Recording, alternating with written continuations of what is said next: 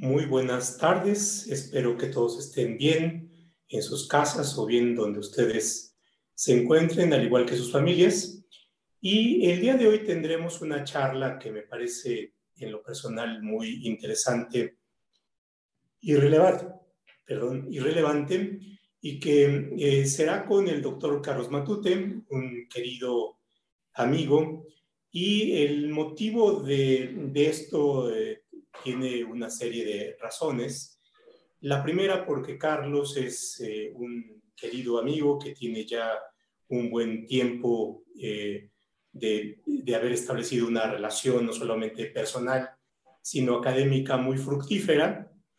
Y eh, con el recientemente fallecido ministro Valls, es coautor de uno de los manuales de derecho administrativo que forman parte de la literatura jurídica contemporánea y precisamente por dedicarme también a esta área tan interesante del derecho, he tenido la posibilidad no solamente de conocerlo personalmente, sino de establecer un diálogo eh, muy, fructífero, muy fructífero en la disciplina. Siempre es eh, bueno encontrarse a quienes como Carlos tienen un especial interés en la teoría y no solamente en la teoría, sino en la práctica del derecho administrativo y siempre eh, en lo personal aprendo mucho de él.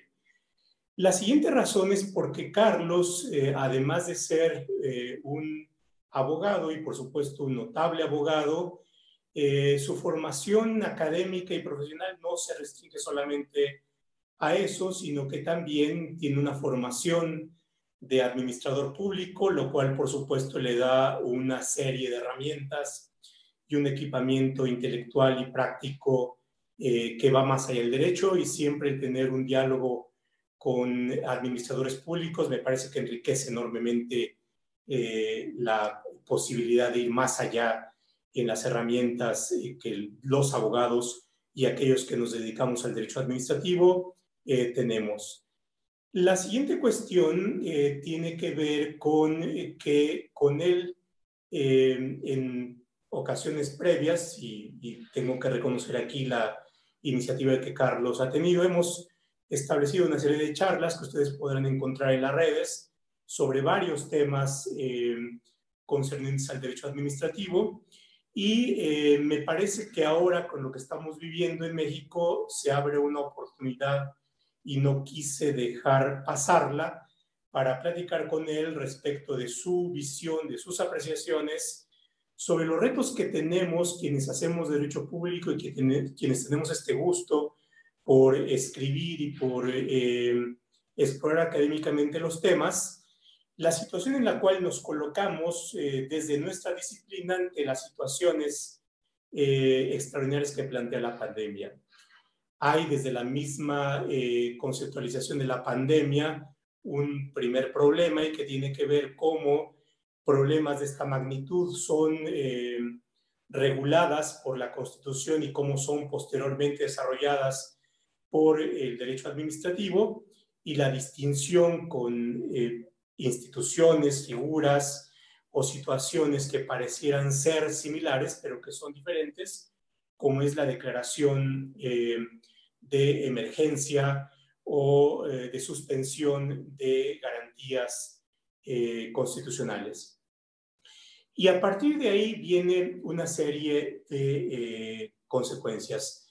Entre otras tiene que ver, y este es el otro tema interesante que quisiera abordar con eh, Carlos, es em, cada vez es mucho más necesaria y por tanto hay que considerarla eh, cuáles son los resultados que hay con las intervenciones administrativas o en general con la regulación que se plantea desde el derecho administrativo la reforma constitucional en materia de derechos humanos nos plantea una exigencia de que la intervención del Estado tiene que dar resultados. Se dice eh, toda autoridad está eh, obligada a garantizar los derechos humanos y garantizar los derechos humanos no es solamente el respetarlos en términos formales, sino hacer todo lo necesario para que los derechos humanos eh, den el mejor resultado posible y por tanto hay un mandato de eficiencia y de eficacia en el actuar de la administración. Y bueno, esto eh, no es más que una, eh, creo que una de las peculiaridades de la promesa de la democracia y que es, en términos generales, que la democracia es un sistema de gobierno que tiene que ser pensado eh, para el pueblo y eso significa que debe ver en el destinatario de la acción los mejores resultados. Si traemos a cuento eh, una de las reformas que hemos tenido particularmente en la Ciudad de México, que es la eh, reciente constitución, se establece en ella esto que se conoce como el derecho a la buena administración. Por supuesto, tampoco inventamos esta terminología, tiene una historia detrás y podemos eh, vincularla con la Carta de Derechos Europea y la creciente elaboración jurisprudencial en esta materia, pero en esto que conocemos que como el derecho a la buena administración también hay un mandato de desempeño, de generar resultados, y creo que no es más que los seres humanos vivamos en mejores condiciones, que los derechos humanos no solamente sean los enunciados en el papel, en la letra, sino que en la realidad tengamos mejor educación, mejor salud, mejor acceso a los servicios públicos. Y bueno, ahí está uno de los grandes retos y por supuesto en eso, eh, Carlos, quien como yo nos dedicamos al derecho administrativo, nos ocupamos de las maquinarias, nos ocupamos de las instalaciones, somos en el oficio del derecho como los plomeros, ¿no? Que ven las conexiones y las tuberías para que finalmente haya eh, resultados. Así es que, querido Carlos, eh, bienvenido a esto, no necesito presentarte. Eh, más, ustedes podrán consultar algunos de los datos en la publicidad de esta mesa, así es que bienvenido a esta charla de IntelliJuris. Y, y, quiero comentar, comenzar contigo con esto, es, em, para el derecho constitucional y el administrativo se nos presenta la pandemia. esto la Constitución habla de las epidemias, tiene la Constitución una particular regulación. Entonces, para abrir boca, eh, ¿cuál es tu perspectiva de la regulación constitucional y qué retos se nos presentan para que aquellos quienes hacemos derecho administrativo? Bueno, primero, muy amables la invitación, tanto tuya, doctor, como de IntelliJuris a participar en esta charla, este, que, que ojalá este, eh, a nuestros amigos que nos están viendo les resulte no, no solamente interesante, sino logremos provocarlos en algo que poco se ha estudiado en este país. Eh, la, hay, diremos que la pandemia la podemos calificar de una manera sencilla. Pongámosla como una catástrofe, una calamidad de, que, puede, que puede sufrir una sociedad. Y en esto se parece a la otra calamidad, que es la guerra, la invasión, el conflicto que pudiéramos tener interno con grupos que pretenden desestabilizar el gobierno o con grupos externos que pretenden quitarle la soberanía a un país. En ese sentido son dos calamidades, pero calamidades de distinto origen.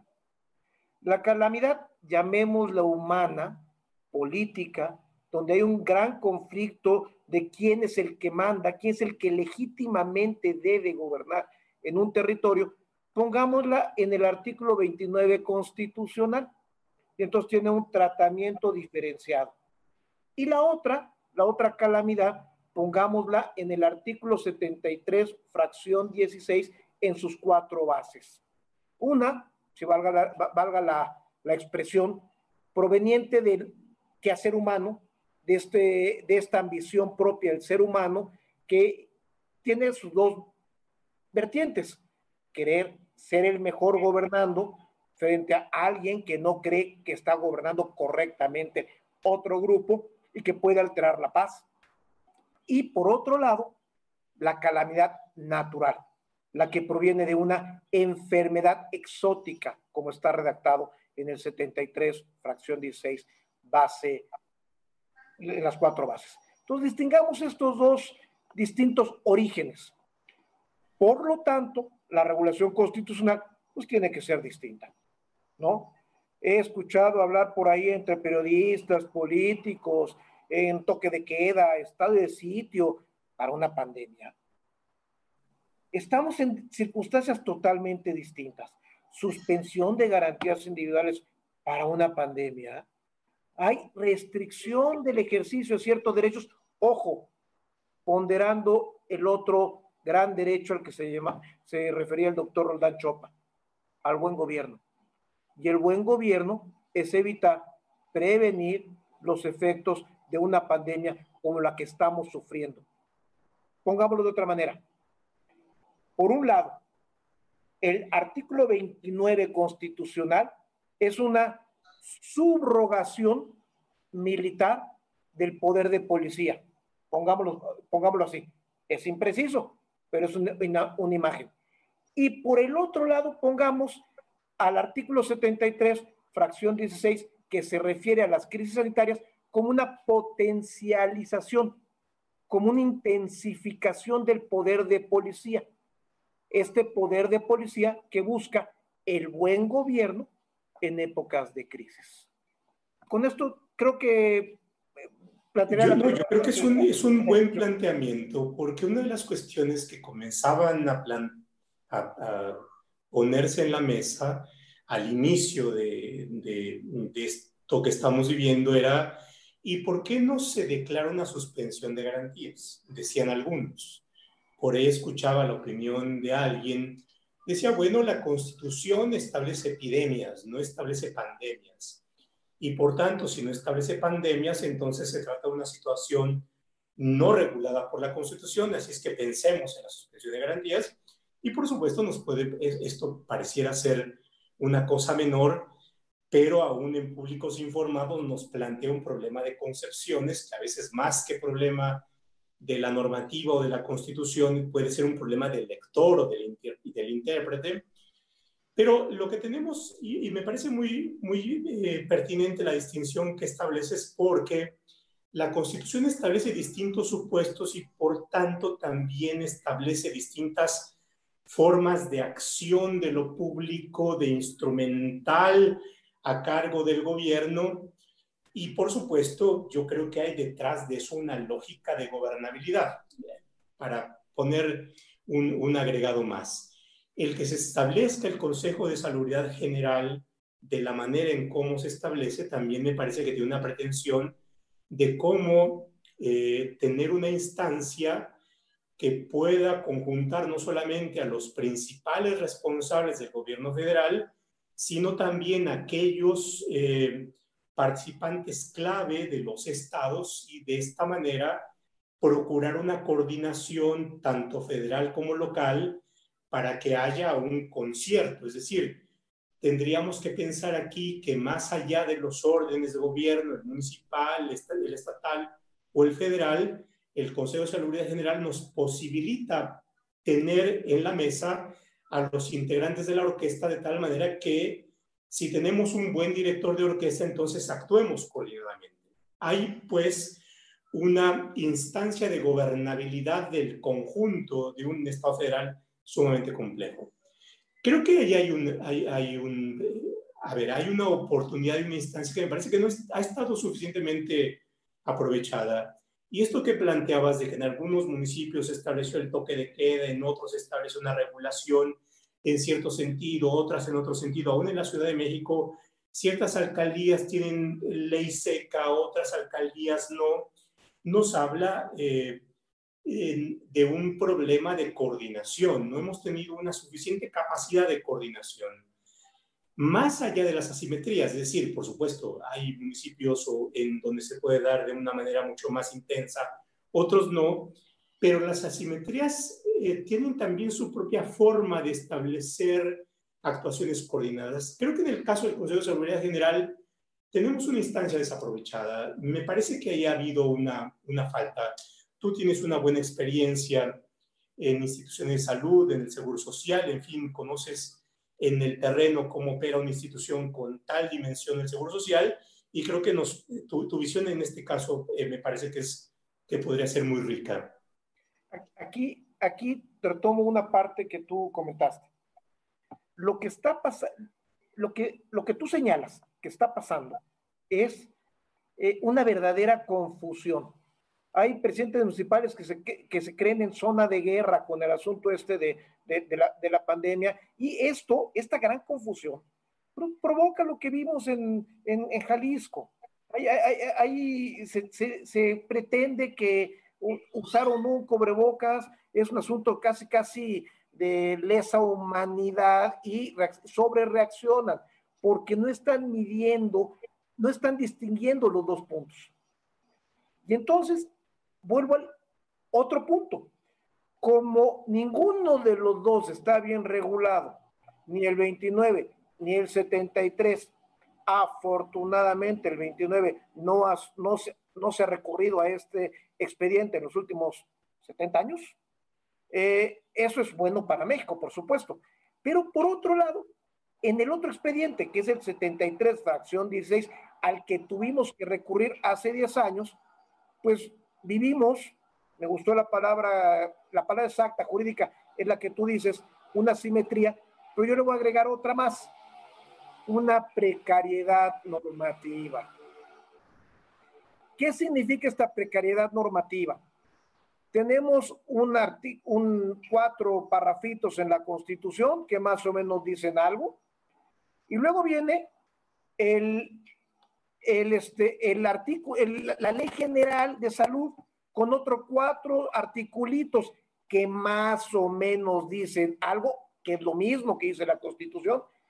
Y no hay una clara distribución de facultades entre los tres niveles de gobierno cuando viene una emergencia, ya general o regional. Y entonces, como no hay claridad qué le toca hacer a cada autoridad sanitaria en un caso de emergencia, pues todo el mundo hace lo que, lo que cree correcto, ojo, muchas veces de buena fe. ¿Por qué? Porque tiene un mismo compromiso político con la población. ¿Y cuál es su compromiso político? Darle resultados. Y cuando el gobernador considera que la federación no está dando resultados, se va por su propio camino. Y cuando el jefe y cuando el presidente municipal considera que el gobernador no está dando resultados, se va por su propio camino. Y agrégale la pluralidad política y las ambiciones de cada personaje, pues esto se convierte en un desconcierto. ¿Por qué? Porque hay una precariedad normativa. Ahora, ahí, ahí, tendríamos un, un, problema de la normativa, ¿no? De, del conjunto de regulaciones que establecen qué debe hacerse en cierto caso. Imaginamos eh, a la normativa aquí, y quiero simplemente aprovechar esto como una metáfora, como las instalaciones que tenemos en los edificios públicos en donde hay una caja de cristal en donde está un hacha y está un extinguidor y está un casco y dices, rompas en caso de emergencia.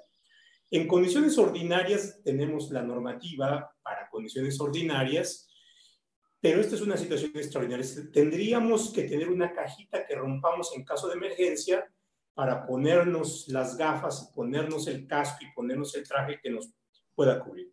Y por supuesto, en eso estamos en condiciones muy precarias. Ahora, es cierto, ahí podemos tener esa ausencia y quizás tampoco podamos tener ciertos protocolos de qué hacer en caso de emergencia.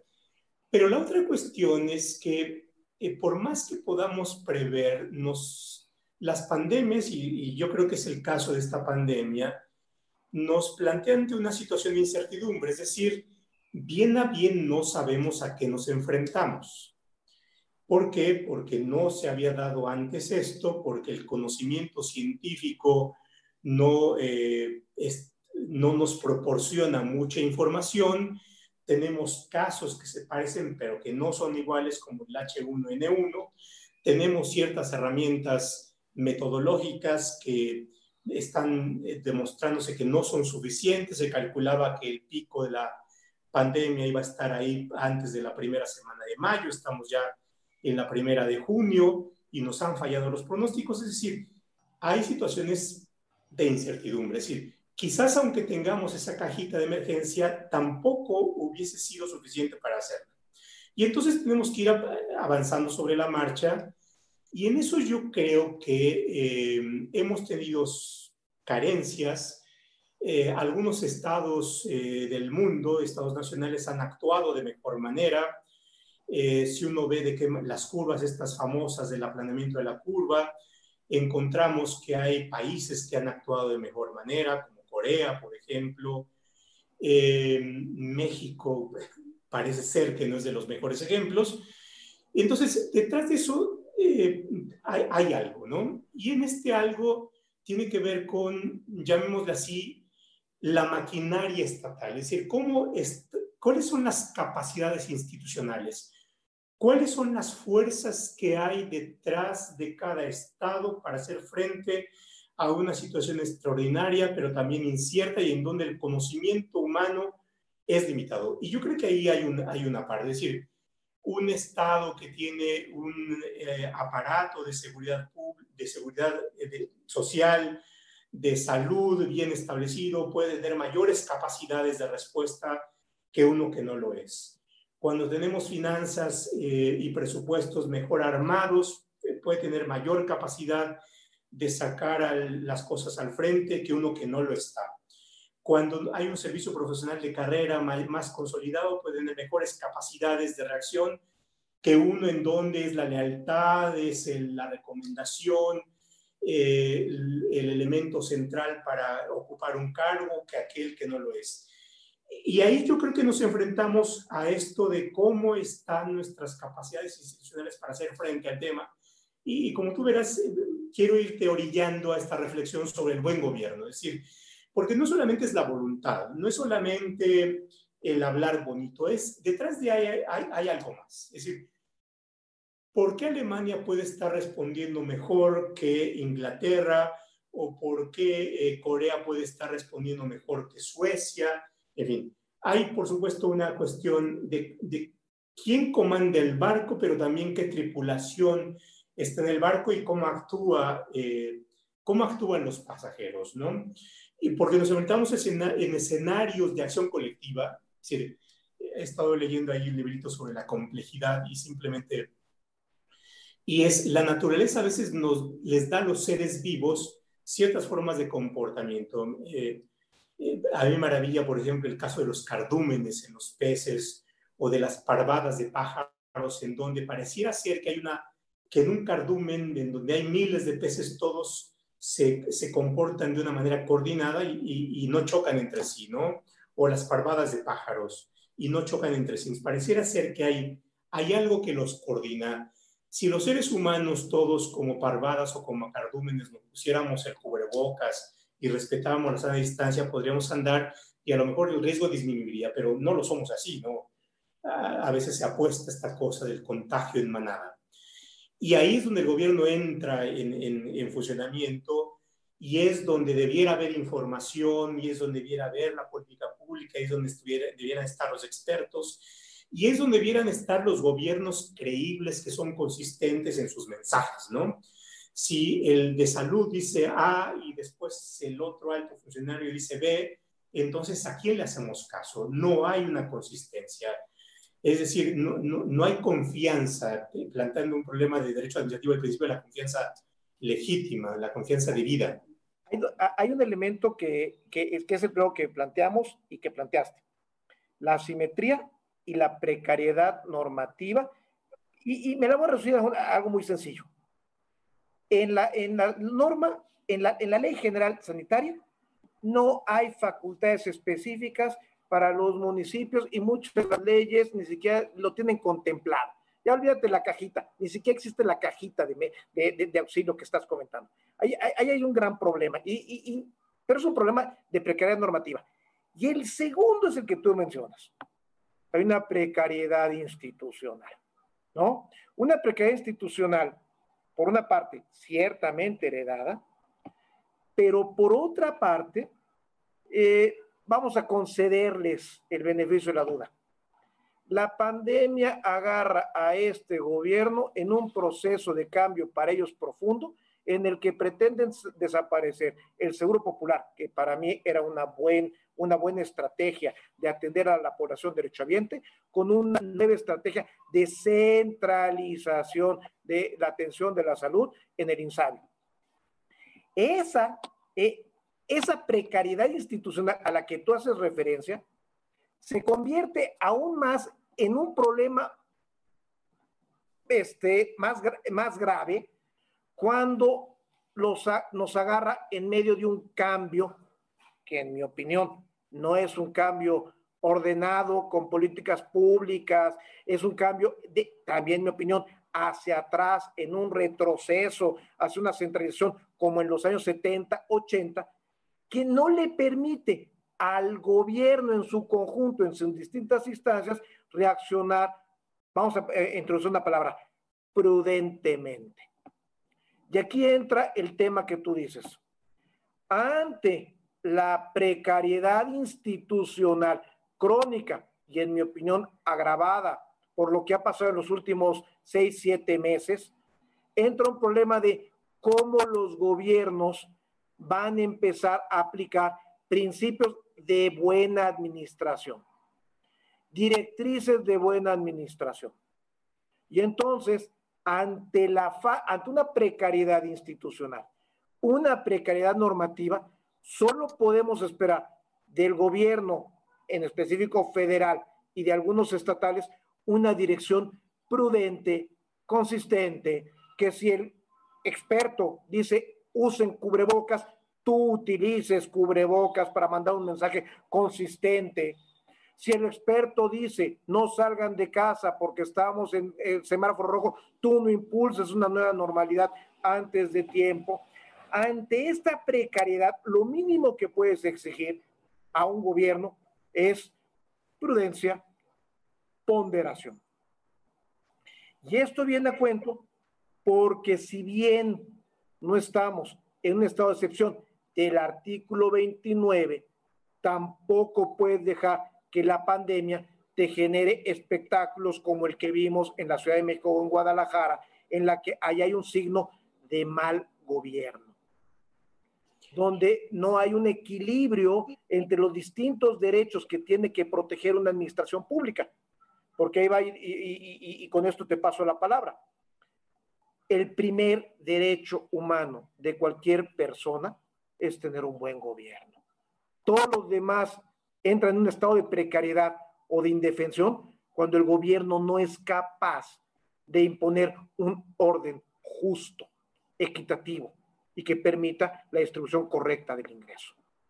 Ahora, metámonos este, a esta parte, porque eh, más allá de los sesgos que todos tenemos y de las simpatías, antipatías, divergencias, en fin, relaciones de amor y odio con este gobierno, con los gobiernos anteriores, eh, creo que esta cuestión del buen gobierno, la buena administración, orienta o debiera orientar la reflexión para que independientemente de cuál sea el signo eh, de, la dirección política, que es porque de la democracia puede ser la derecha, la izquierda, el centro, lo que sea, el Estado, la administración debiera tener un núcleo y este núcleo debiera mantenerse continuo independientemente de los avatares políticos, porque es precisamente el Estado como el bien público, el bien que debiera servir a todos eh, la constante y no la accidentalidad que,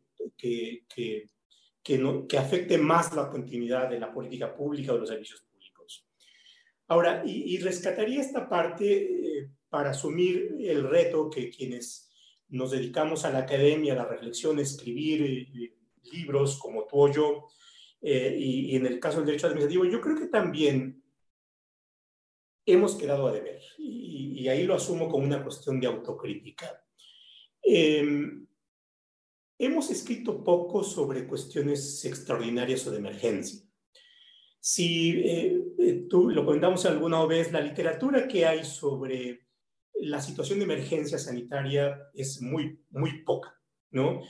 Quizás haya uno o dos títulos si buscamos yo encontré por ahí algo en el Instituto de Investigaciones Jurídicas, que es de lo poco que se ha escrito. Eh, a lo mejor hemos puesto uno o dos párrafos en las cuestiones que hemos elaborado, pero no tenemos más. Es decir, tampoco hemos puesto aquello que debiéramos colocar en la cajita de cristal para romperse en caso de emergencia y me parece que, que habría que hacerlo, ¿no? Y una de las cuestiones que me parece que es importante reflexionar son en los conceptos o en las categorías que se nos colocan eh, ahí, y una de ellas es el riesgo. Es decir, ¿cómo tratamos el riesgo?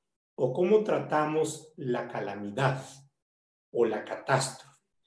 ¿O eh, la crisis? Es decir, ¿qué hacer en casos de crisis? ¿De dónde echar manos? ¿De qué aparato conceptual? Y por supuesto, eh, ahí, hay un, ahí hay un pendiente en, en, en la doctrina, en, en, el pensamiento, porque si colocamos el riesgo, y por ejemplo, alguna de las cosas que uno va aprendiendo en esto es que, el, es que dependiendo del riesgo es posible que haya actuaciones más o menos fuertes, porque el riesgo puede ser medido. Y cuando hay incertidumbre, a lo mejor echamos mano de principios que ante el desconocimiento de qué es lo que puede pasar, entonces, eh, para prevenir el mal mayor, echemos eh, mano de una medida preventiva. Eh, planteo el, ejemplo. Hay un debate y, entre el gobierno de la Ciudad de México y el gobierno federal. Me parece que hay un desacuerdo en el cubrebocas. Una cosa tan sencilla para. La jefa de gobierno, eh, la hemos visto en declaraciones públicas, eh, aparece con el cubreboca, los servidores públicos de la Ciudad de México igual, hay una medida en el metro para que no se ingrese sin cubrebocas, en fin, hay, medidas en ese sentido, pero el gobierno federal pareciera ser reacio y es más, pareciera que, desrecomienda, no recomienda su uso. Entonces ahí hay un problema. Eh, bueno, el desconocimiento diría, si no sabes, mejor previene. Mientras más prevengas, es una mejor salida. Y si el cubrebocas tiene un riesgo, usa, enseña cómo usar el cubrebocas, ¿no? Pero probablemente eso te, te ayude a, a, prevenir. Y entonces ahí el concepto del riesgo o el de crisis o el de catástrofe o el de calamidad, eh, es, me parece que es uno de los conceptos con los que tenemos que trabajar, ¿no? Eh, ¿Cómo, ¿Qué te parece esta? esta? A ver, eh, eh, es que hay varios puntos que... A ver, es una cuestión de, de, qué es lo que nos hace falta a nosotros, ¿no? A ver, es una cuestión de la que, trata, de, de, que trataste que se me hace fundamental. Sí hemos tratado poco el asunto de la emergencia sanitaria o, como lo puse de algún, eh, como tal vez no con presión jurídica, la potencialización del poder de policía. Pero ojo, el problema es que no hemos ni siquiera hablado del poder de policía. Es un tema que tenemos en el baúl, en el baúl de los, este, de, los olvidados. Cuando hablas del poder de policía, ¿te refieres a los policías de no, hombre, y de, qué bueno que aclaras. Al poder de la, de la polis. A, a, a, a, lo que tú comentabas en alguna ocasión, a, este, eh, a esta verificación, a este buen orden que debe establecer un gobierno para que haya una convivencia pacífica que tiene que ver con lo, lo mínimo de la convivencia, como puede ser incluso este, que alguien tenga prendida eh, su radio a las 2 de la mañana en un edificio molestando a los, demás, a los demás vecinos. Ahí tiene que intervenir de alguna manera la policía para generar una convivencia adecuada. Eso no lo hemos, eh, no lo hemos sistematizado en nuestro país. Entonces, cuando llega, tenemos un poder de policía que está poco institucionalizado, eh, además poco estudiado, como es esto, y llegamos a la parte de emergencia. Si no hemos estudiado la emergencia, el riesgo en situaciones normales que ocurren, mucho menos hemos estudiado el riesgo en esta globalización que estamos viviendo. Y entonces cuando llega un riesgo como estos, pues tenemos poco aparato ideológico para entenderlo. Y escucho cosas fabulosas, ¿eh? De disque, disque experto de derecho administrativo, en el que confunden el servicio público con el poder de policía y creen que cuando la policía establece una multa está reprimiendo, siendo que es parte de esta del buen gobierno. Ojo, con cuidado, no se trata de empezar a repartir multas sin ton ni son. No sabemos, eh, no, no, sabemos, no tenemos esta institucionalidad y esta normativa que nos permita ejercer el buen gobierno a través de una buena policía. Ojo. Y también ahí, y, y, ahí el, la cuestión conceptual es, es importante porque a veces en el afán de simplificar y de actuar se piensa que, que la policía significa los, las personas vestidas de azul o, o solamente medidas coactivas, y, y, el derecho administrativo es mucho más rico y, y el, y la, la policía entendía como el, la función pública dirigida a la polis, a la ciudad, a la colectividad, eh, es mucho más rica. Eh, fíjate hay una pregunta interesante y simplemente para aquí eh, hacer la interacción con, con nuestros queridos acompañantes. Arturo Cuevas, saludos Arturo, dice, para enfrentar el tema de riesgos, el andamiaje jurídico mexicano está listo para enfrentar la próxima calamidad, que eso nos avicina el cambio climático, que es otro tema, por supuesto, el cambio climático. Eh, y bueno, pues por supuesto ahí nos plantea la cuestión del riesgo en distintos escenarios. Ahora estamos en el riesgo en la salud. En el caso de Copepris, bueno, ahí hay un atisbo de tratamiento de riesgo. Eh, otro tema es el, otro terreno es el, el, el, ambiental y el riesgo climático y cómo enfrentamos a este problema. Y nos, nos coloca ante las herramientas conceptuales con las cuales hacemos frente a los problemas públicos y a los problemas sociales. Elizabeth eh, nos dice un tema muy interesante, es el ejemplo de no usar cubrebocas por parte del gobierno federal, que muestra muchísimo el mal manejo ante la crisis de salud, además de las ideas del presidente, en un momento de pandemia no cesado, es una incertidumbre para todos los gobernados, que ese es otro problema, es decir, ¿cuáles son los mensajes que vienen del gobierno y si los mensajes son consistentes? Es decir, la consistencia en el mensaje público es una condición del buen gobierno, es decir, la credibilidad es condición del buen gobierno, la confianza es una condición del buen gobierno. ¿Cómo se construye la confianza? Y por supuesto también cómo es posible que se pierda la confianza. Hay, hay tres elementos que quiero destacar de lo que estás comentando. El primero, evidentemente el poder de policía en general, el 95% tiene que ser prevención. ¿no? Si no es que más. Pero eso es un punto. Eso fíjate que nos lleva a la cuestión de cómo conseguimos la sanción administrativa, que a veces nos lleva a perdernos en el tema punitivo y no los otros efectos preventivos de la sanción. No, tiene que ser un incentivo positivo para el cumplimiento adecuado, pero, pero ese es, es un punto fundamental. Primero es la prevención. Segundo, y lo hemos platicado mucho, el derecho mexicano se sigue enseñando sin tener en el fondo la idea fundamental del derecho del siglo XXI, el riesgo. El riesgo es lo que tenemos que aprender a normar, a institucionalizar para poder mejorar en todos los sentidos la vida colectiva. Los abogados no estamos, no estamos preparando abogados en el, en el, en el concepto de esto, cómo normamos el posible riesgo para prevenirlo y cuando aparezca, cómo solucionarlo de la mejor manera con el mejor, menor daño a los derechos con el, la menor confrontación entre derechos. Y esto es en lo que tenemos que trabajar mucho. Y el otro elemento importantísimo que tú has mencionado y que yo quiero recalcar. Sí, hemos trabajado sobre la eficiencia, eficacia, economía en los últimos 20 años del derecho administrativo, pero ojo, se nos olvidó algo que tú estás comentando, la credibilidad y la confianza en la autoridad. No basta que la autoridad sea eficiente, sino tiene que ser creíble, confiable. Y es el otro elemento adicional del eh, buen gobierno. Y aquí entro a una parte que tú comentaste. Ojo, el buen gobierno no significa intolerancia de la oposición o del que esté del aparato en el poder. Eso ya lo vivimos también hace años. Un grupo que se convirtió en Morena se dedicaba a decir todo en contra del gobierno actual. Ahora, del gobierno anterior. Ahora tenemos el mismo fenómeno con otro nombre. Aquellos que se dedican a ir todo en contra del gobierno actual. O sea, no hay, no hay, no hay esta prudencia política en reconocerle al opositor lo bueno cuando es bueno y lo malo cuando es, y reclamar lo malo cuando es malo. Eso es parte del buen gobierno.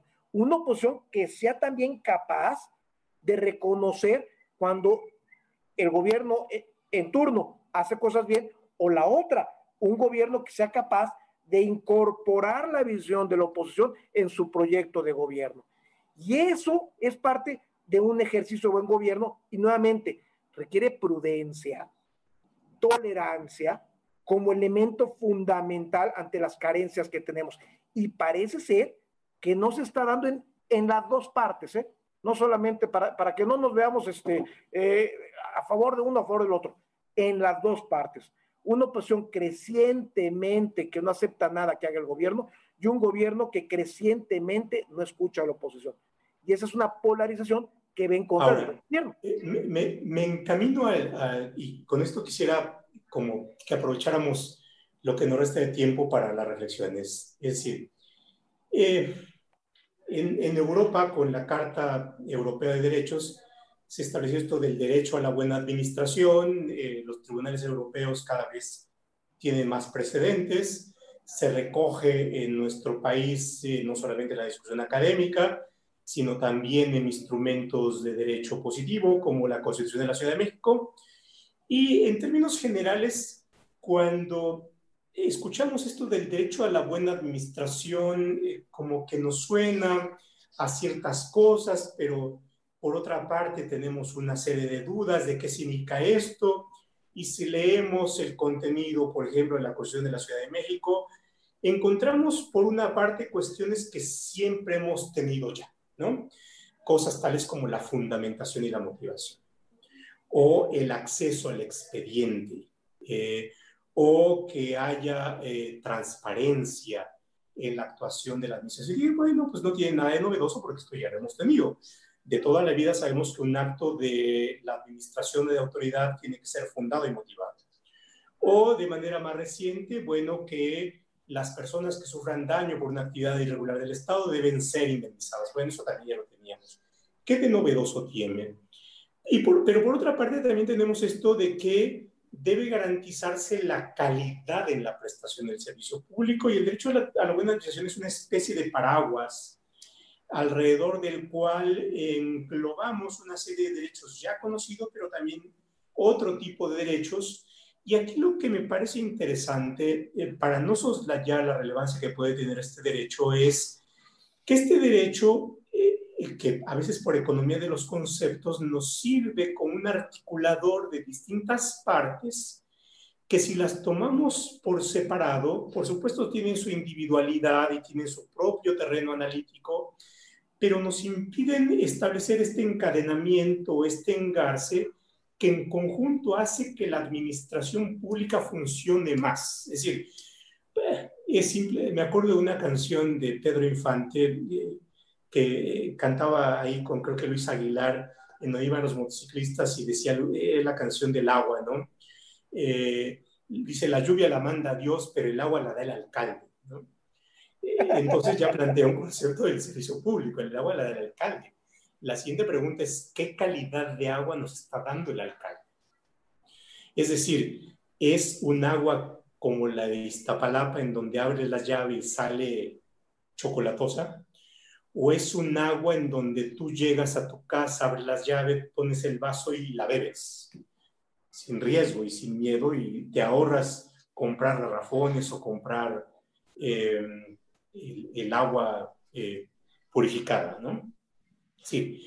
Si te da el alcalde un agua de la que puedas tomar, entonces te da, dan, está dándote un servicio de muy buena calidad. La cuestión es qué hay detrás de esa calidad del agua. Bueno, hay presupuesto público que se emplea bien, hay una política pública para dar servicio público. Hay buenos ingenieros y buenos biólogos en que se encargan de la potabilización del agua. Hay buenas máquinas de tratamiento. hay unas, y esto es pura administración. Los estados que tienen una mejor educación son aquellos que tienen buenas escuelas como edificios, buenos profesores, buena selección de profesorado, buena eh, logística para las escuelas. Es esa administración los derechos presuponen buena administración. Y yo creo que ahí está la diferencia. Es decir, el derecho a la buena administración me parece que tiene que llevarnos a ver las cosas en conjunto, a los procesos, a los recursos humanos, a las capacidades. no solamente a la fundamentación, a la motivación como tradicionalmente la hemos eh, considerado, sino la motivación en tanto es la argumentación y la mejor argumentación que te conecta a la norma con el acto, pero también con el resultado. Es decir, la buena administración también nos plantea una exigencia de dar un resultado y de medir el resultado en bienestar. Pero aquí, aquí este, entramos a un tema en el que, disculpa que te involucre en, esta, en este yoyismo, pero que tú, yo y algunos más hemos intentado de hace 20 años, en el, en, en el que estamos comprometidos, en que el derecho administrativo no se tiene que ver con una mera fundamentación y motivación, ¿no? Todavía escuchaba a un gran administrativista, ya no quiero decir de dónde para, para no, este, para no, no este, herir susceptibilidades, que el gobierno está mal porque no nos notificó personalmente la cuarentena a cada uno de los infectados, porque así lo dice la Ley General de Salubridad. Por Dios, eso es, es pensar como en el siglo XIX. O sea, tenemos que empezar a dejar un poco el formalismo para llegar a lo que es real a lo que la gente pide de nosotros. Un de nosotros me refiero a, de los, a los que gestionamos servicios públicos, a los que estamos en la gestión pública, a los que estudiamos la gestión pública. Que el gobierno, la administración pública, realmente sirva para solucionar problemas, problemas en formas graduales, que, que se ubiquen los servicios, los, los, recursos de la mejor manera posible. Eso, los, eso lo hemos trabajado, ¿qué? ¿20 años, este doctor? Eh, lo hemos escrito en tus libros, lo he escrito en, eh, eh, por todos los, en todos los sentidos. Resultados. De nada me sirve que yo diga que emito, que hago 20 reuniones o emito 20 oficios si efectivamente la educación no llega de calidad a, los niños. De nada me sirve que yo diga que, tengo 10 mil este, camas de hospital si no subo, si no subo la esperanza de vida, si no mejoro la atención médica de las personas. Es un punto fundamental donde hemos este, eh, tratado mucho. Ahora, en la pandemia, estas carencias se potencializan. Y entonces lo que creíamos que estaba mal, nos damos cuenta que está mal y que no tenemos la capacidad de darle la solución que quisiéramos. Y entonces nos espantamos, los que sabemos, otros se angustian y otros recurren al peor expediente, a la intolerancia y a la violencia. ¿Por qué? Porque se dan cuenta que hay muchas cosas que se debieron hacer y que no se hicieron. Ojo, no es problema de un gobierno o no es problema de un, una forma de pensar neoliberal o fifí, es problema de una sociedad que no hemos logrado generar buenos gobiernos. Y otra vez, tan el, Tan es mal gobierno aquella oposición que se dedica durante 20 años a criticar todo y no aportar nada, como aquel gobierno que no escucha una oposición.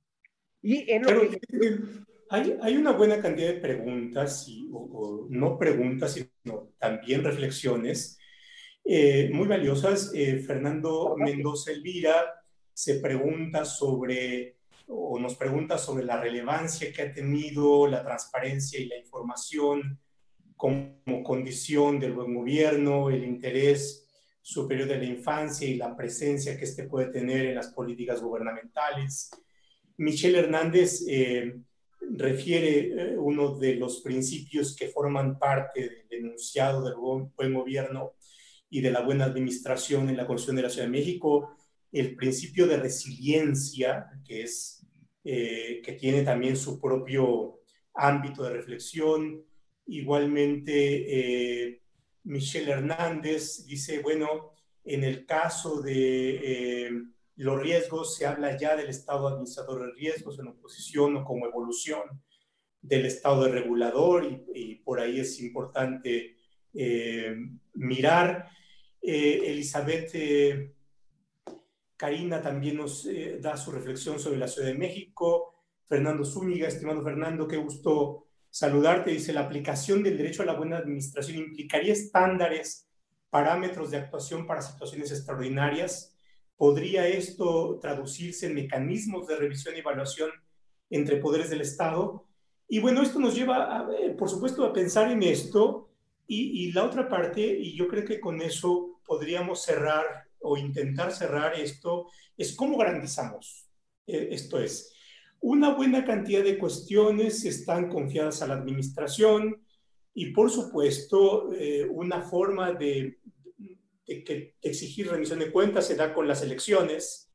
Tenemos un ámbito en donde las administraciones pueden decidir discrecionalmente eh, y hay un ámbito de discrecionalidad política, discrecionalidad técnica, pero por otra parte también eh, los poderes judiciales tienen aquí una parte importante, es decir, en el caso de la Ciudad de México, por ejemplo, se establece un recurso para hacer valer el derecho a la buena administración en el caso del Tribunal de Justicia Administrativa. En amparo, cada vez vemos más este lindero entre el control de la política pública, en fin, eh, ¿cómo garantizar esto del derecho a la administración en el contexto en donde hay que tomar en cuenta riesgos, hay que tomar en cuenta resultados, como dice Fernando Zúñiga, la relevancia de los estándares para medir eh, para medir desempeño que tiene su conexión con gestión pública, en fin. Y, por supuesto se nos abre la reflexión que nos daría para otras sesiones. Yo, aquí, Fernando me habla a, una serie de reflexiones. Primero, hay, si bien no hay un buen gobierno, este, por definición, este, sí podemos hablar que hay tipologías de buen gobierno. Y en las, las primeras dos décadas del siglo XXI, la tipología de buen gobierno está vinculada con participación ciudadana, transparencia, rendición de cuentas, respeto a las autonomías, respeto a, los derechos, a los derechos humanos. Una serie de condiciones que nos, nos pueden decir que es el mejor camino más viable para llegar a un buen gobierno. Y entonces tenemos dos opciones desde mi perspectiva.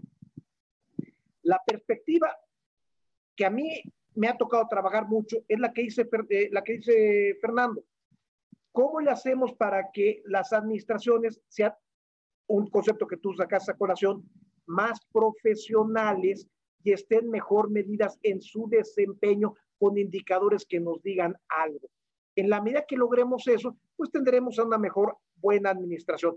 Y por otra parte, cuando se dé la desviación, ¿cómo le damos al individuo, que es la parte que tú trabajas muy bien en un artículo que te acabo de leer, cómo le damos al individuo o a la colectividad acciones para poderle exigir en forma, en, momentos concretos a una autoridad que respete este derecho a la buena administración. Son dos vertientes. Una, que es una actitud propia del gestor de lo público, que tiene que estar en una constante mejora para poder llevar, rendir mejores resultados, ojo, con credibilidad.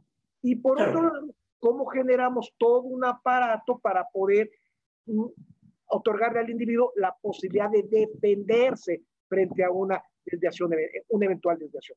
Una cuestión muy concreta, porque a veces los académicos tenemos esta cuestión de abstraer, es, yo vivo en una colonia en donde el agua potable, que tengo servicio de agua, pero no es agua potable porque cada que abro la llave me sale chocolate agua con tierra, con lodo, con lo que sea, y por supuesto eh, eh, puedo hacer muy pocas cosas con ella. Si, si, veo los estándares del derecho humano al agua de Naciones Unidas, dice que el agua debe ser potable, accesible, asequible, y tengo como 40, 50, derecho a 50, 40 litros, me falla la memoria, eh, de provisión diaria para mis necesidades básicas. Bueno, eso forma parte del derecho humano al agua. ¿Cómo le hago para en la Ciudad de México garantizar que efectivamente tenga el agua potable en esas condiciones? Puedo ir, promover un juicio de amparo y por tanto el efecto de la sentencia va a ser solamente para mí y la delegación o la alcaldía tiene que llevarme agua Evian, 40 litros de agua Evian de la mejor calidad en el mundo y satisface así mi, agua potable, o eh, puedo ir al juicio contencioso administrativo o al juicio especial que se vaya a crear en la Ciudad de México y cuál puede ser la forma que el juez puede tener para garantizar que efectivamente se me dote del derecho humano al agua en esas condiciones de los máximos estándares mundiales. ¿no? Don Gerardo Centeno, que es juez administrativo y en Mérida, está presente. Don Gerardo, qué saludarlo. Pero imaginemos que, cómo es justiciable esto. Y me parece que es la única manera es que el juez tenga posibilidad de influir en algo, y ahí está la clave, en la creación de políticas públicas. En Colombia me llama mucho la atención esto de sentencias estructurales, en donde lo que condena el juez no a surtir el agua en esas condiciones, sino a, que la alcaldía, que el municipio formule una política pública progresiva para que en cierto tiempo los usuarios del servicio de agua potable tengan esa calidad de agua potable. Aquí, mira, aquí vamos a voy a, contestar o voy a platicar esto en dos sentidos. El primero, eh, lo voy a intentar este, platicar ahorita, y el segundo es para otra hora de plática. El primero es, eh, parte del buen gobierno, creo yo, es que todos en su conjunto generen los derechos y divulguen los derechos que efectivamente se puedan cumplir generar expectativas de derechos en base a la falta de recursos de una sociedad puede ser parte de un mal gobierno. Habría que analizarlo, habría que verlo con, mucho cuidado eso. Pero viene a la segunda cuestión, que esa la dejo para otra plática que tengamos. Los jueces, ¿cómo se deben relacionar con la política pública y el buen gobierno? Y eso creo que nos da para una hora más de, de, plática, porque ahí tenemos, yo tengo una visión este, que se recargue en el, en, en, el gestor público este, muy, muy, muy fuerte, más bien vinculada con esta idea de eficiencia, eficacia, credibilidad de la autoridad.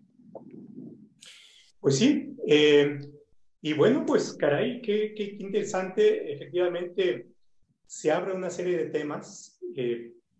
Uno tiene que ver con la justiciabilidad eh, de las políticas públicas, otra tiene que ver con la posible intervención de los jueces para activar políticas públicas y dejar la decisión a quien le corresponde llevar a cabo la gestión pública, pero eh, establecer mecanismos de seguimiento. Otra cuestión tiene que ver con el tipo de litis o de conflicto y por tanto el tipo de procedimiento que tiene que llevarse a cabo. Otra tiene que ver con los otros controles que no son necesariamente controles jurisdiccionales, sino controles parlamentarios o controles ciudadanos, mecanismos de rendición de cuentas, evaluaciones, en fin, una serie de instrumentos. Y bueno, pues eh, como ustedes ven, queridos eh, contertulios, es un tema que da para mucho. Eh, la verdad es que es un gusto estar con ustedes. Eh, como siempre, nos hace falta tiempo y, e inteligencia para poder dar las respuestas más adecuadas a las preguntas que nos formulan. Comentarios, la verdad, es bien interesantes. Y bueno, pues esto es casi como una sesión para abrir boca y abrir el antojo de sesiones posteriores. querido doctor, querido Carlos, como siempre es un gusto estar contigo. Eh, un apunte final, un apunte final. Parece que va a llover y aquí ya está lloviendo muy fuerte, que fue un acto inesperado como, como la pandemia. Así es. Y bueno, pues cuídate mucho, cuídense todos ustedes, que eh, siga habiendo salud y si hay situaciones difíciles en casa, que todo salga muy bien y nos estaremos viendo por aquí en próximas ocasiones. Gracias, doctor, a ti y a IntelliJuris. Les agradezco mucho la invitación y esta oportunidad de platicar con sus amplios, muchos seguidores que tienen ya en este proyecto de divulgación que me parece fundamental, interesante y necesario en un país como el nuestro. Y muchas gracias a nuestro director Marco Pérez de Hacha, que está ahí en los controles. Gracias, Marco, y pues que tengan muy buena noche. Hasta luego. Gracias.